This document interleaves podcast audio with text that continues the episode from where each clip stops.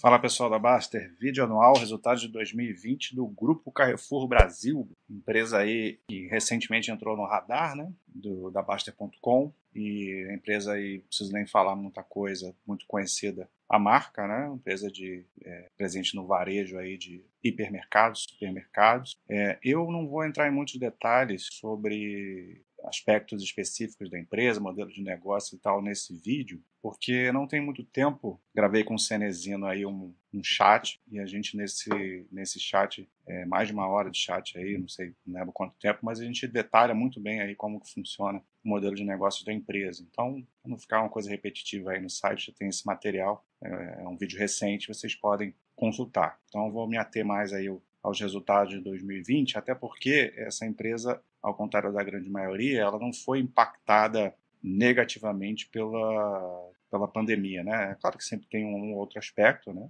Mas é, em termos econômicos e operacionais, que é o foco do vídeo aqui, é, ela foi até beneficiada pelo, pelo aquele ambiente, né? Onde houve uma corrida é, generalizada para a questão de alimentação é, nos, supermercados, nos supermercados, né? Essas pessoas passaram a, a se alimentar é, dentro de casa, né? E, e, e, isso fez com que houvesse um aumento aí. E a empresa já vinha num momento que calhou aí de forma, fez uma sinergia com, com o que estava acontecendo, porque ela vinha se preparando para um multiformato, e eu já estou aqui até entrando em aspectos que eu falei que eu não ia entrar, né? Mas só para entender o contexto do, do ano de 2020 aqui, para a gente falar dos resultados. Então, casou aí dela ter feito algumas mudanças, transformações que ela se beneficiou é, nesse ano esquisito de 2020. Então aqui a gente vê que a empresa é formada rapidamente aqui pelo, por essas frentes, né? O, a parte de atacado, a parte de varejo, que é o Carrefour propriamente dito, tem a parte financeira,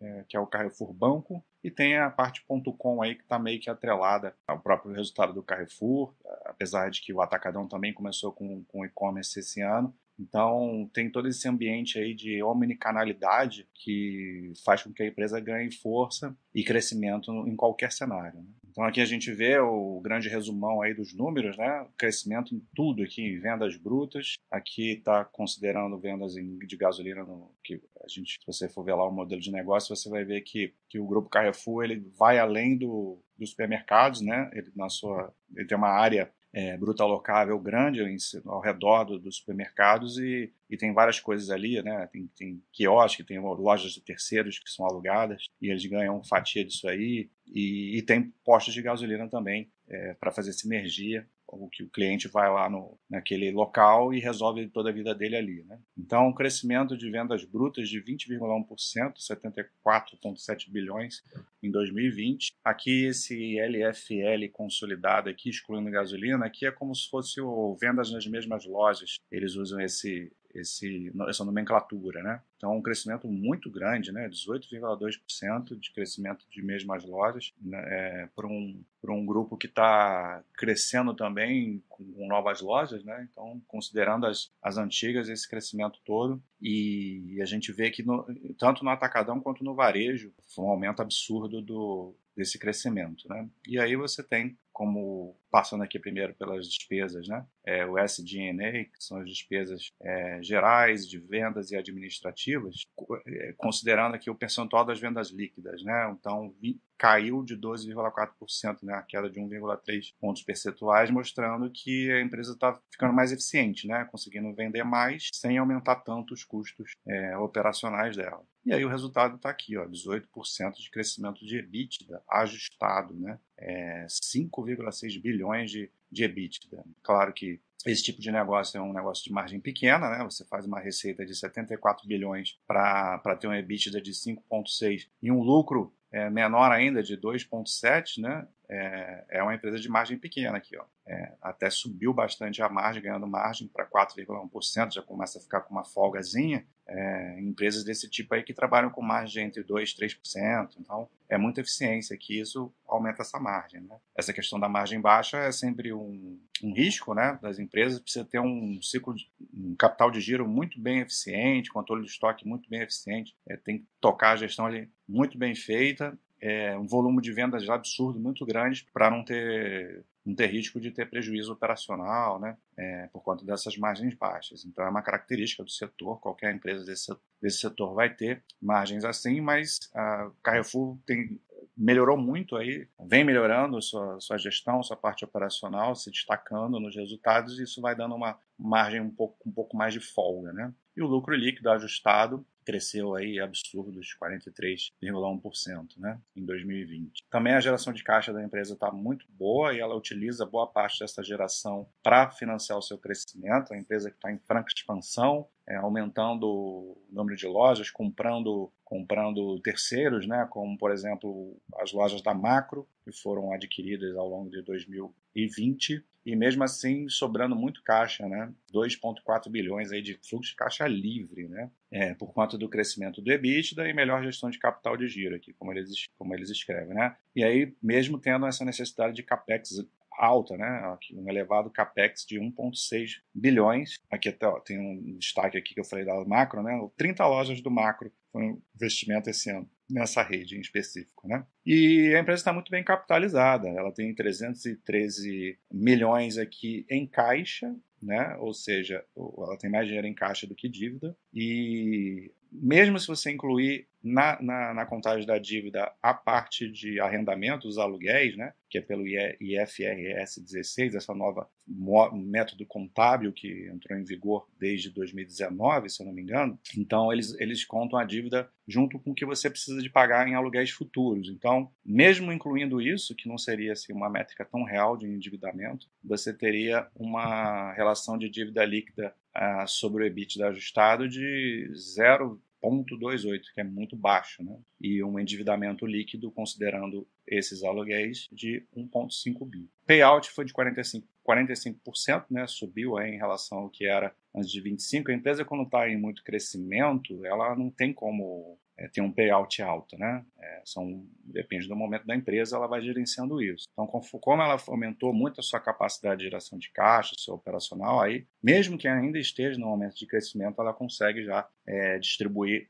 maior porcentagem do seu lucro, maior percentual do seu lucro, até porque o seu lucro tem aumentado muito. Né? Aí daqui para frente ele começa a descrever é, segmentado, né? Parte de atacadão, crescimento recorde no, no, no venda das mesmas lojas, né? Então já falamos aqui da evolução do EBITDA é, de uma forma consolidada, que mostra o do atacadão, que foi 28,6%, acelerando vendas digitais, é, crescimento muito grande aqui do business to business, né, o B2B, vendendo para outras é, outras empresas que, que, vão que vão revender isso para o cliente final. Então, diversificando bem aí o seu modelo de negócios. Né? Aqui, a forte expansão de lojas é, e no online também. A gente vê participação geográfica aqui muito grande, né? Mais 20 lojas, mais dois atacados de entrega em 2020 e tem uma rede aí de 206 lojas e 30 atacados de entrega. E não quer parar, né? 2021 vai expandir em 40 lojas novas. Então, é o dobro do que, do que expandiu em 2020, né? Então, a empresa está com o pé no acelerador total e entregando crescimento. Varejo também está crescendo forte, né? Essa coisa da omnicanalidade tem funcionado, né? Uso de, de aplicativo, uso do site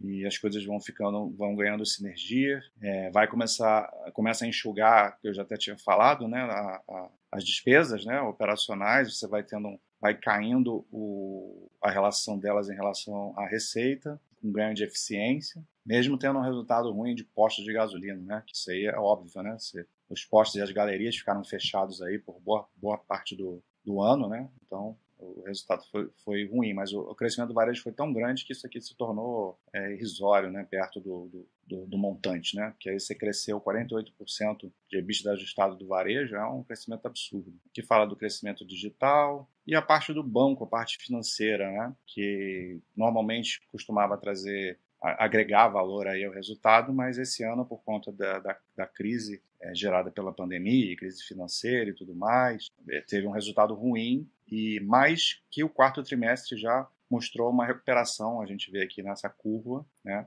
a queda aqui entre o primeiro e o segundo trimestre mais acentuada, e aí começou a voltar e aqui no quarto tri já tá, já tem um faturamento maior do que 19,2% maior do que do que estava nesse mesmo tri do ano passado. Então, é, aqui, melhora dos indicadores de risco abaixo dos níveis pré-crise. Então, já, já tem recuperação aí de, de, de, de trimestres ruins que, que teve ao longo do ano. É claro que o resultado como um todo teve uma queda muito grande, né? Se comparar o ano de 2020 com 2019, muito grande. Por exemplo, aqui é o quarto tri, o EBITDA ajustado do, do banco Carrefour foi de 266 milhões. No terceiro tri foi menos, foi negativo aqui, né? Resultado de EBITDA de prejuízo. Então você vê franca recuperação, mas é claro que no consolidado o, o banco Carrefour teve um resultado ruim, mas ok, era o cenário que se apresentava dessa maneira. Já voltou a aumentar aqui o, a sua carteira de, de, clientes, né? Aqui fala do real estate, né? Que é essa eu tinha, comentei um pouco que, que a empresa ela vai, vai além, né? Ela possui muitos, muitos terrenos onde ela aloca ou subloca para outros tipos de, de empreendimentos e até projetos de uso misto, corporativo, mais residencial, mais, mais comercial, né? Lojas e galerias renovadas, então é uma empresa aí da, um grupo bem grande que trabalha com várias frentes e vai dando certo isso aí, né? Isso aí mostra assim que é, não existe certo e errado, né, nesse tipo de mercado. Depende de empresa para empresa. Enquanto tem empresas que estão se desmobilizando, né, deixando de vendendo os seus, os seus ativos, os, os seus, os seus imóveis para para outras empresas, né, até para fundos imobiliários, a gente está vendo essa, essa, essa migração para ficar com uma estrutura mais enxuta e focar no seu core business, o Carrefour tem uma outra dinâmica, que é de ter essas, essas áreas e investir nelas, e isso tem dado tem, tem é, tido valor para a empresa. Então, cada empresa tem seu jeito de, de funcionar e basta ver se a gestão é bem feita. É isso. É, nada mais a dizer aí da empresa, né, empresa que entrou no radar aí da, do site não tem muito tempo, mas que vem entregando resultados aí, parece é, esse modelo de transformação aí de, de, de negócios vem, vem crescendo muito né, e, e, se provou resiliente em qualquer cenário, né? Cenário de, de crise sem crise, o que até pouco tempo atrás era difícil de imaginar, né? Que é um setor que realmente sempre foi muito problemático. Mas o Carrefour parece ter encontrado uma fórmula bem interessante de lidar com esse setor. Um abraço.